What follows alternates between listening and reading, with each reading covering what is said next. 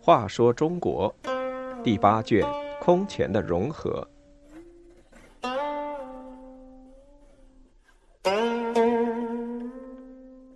九十六，只恨石崇不见我。北魏后期，贵族奢侈成风，官吏贪污腐败，吏部公开标价卖官，社会矛盾越来越尖锐。北魏孝文帝时期，由于改革成功，社会经济有了很大发展。但到宣武帝及后来的胡太后、孝明帝时，奢侈成风，官吏贪污腐败，社会矛盾越来越尖锐。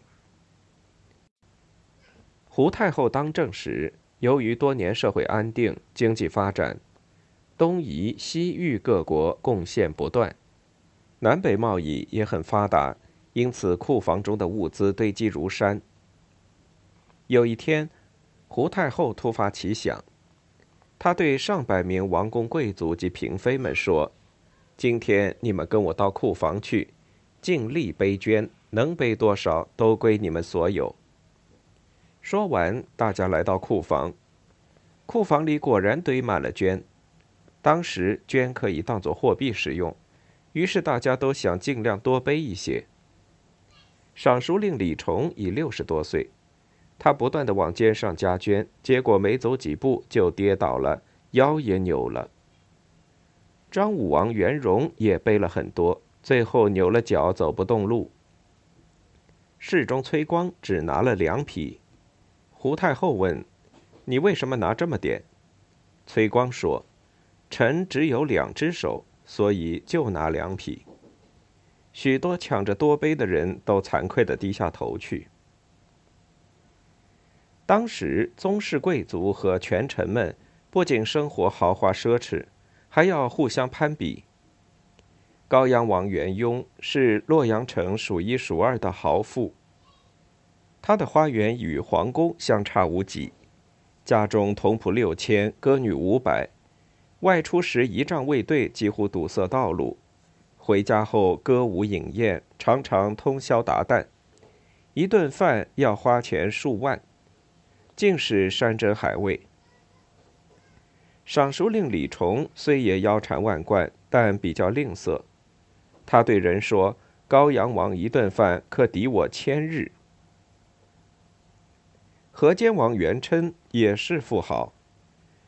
他想与元雍比富，就用白银做马槽，黄金做马锁环，窗户上装饰玉凤衔铃、金龙土佩，宴请诸王。酒器全用中原从未见过的水晶、玛瑙、赤玉制作。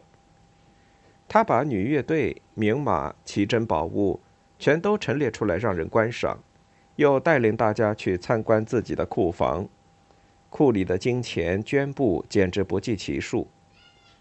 他对张武王元荣说：“不恨我不见石崇，只恨石崇不见我。”意思是比晋朝大富豪石崇还要富。元荣一向也以富自负，但见到元琛的财产后，回家叹息不已。京兆王元济对他说：“你的财富也不少，为什么要自叹不如呢？”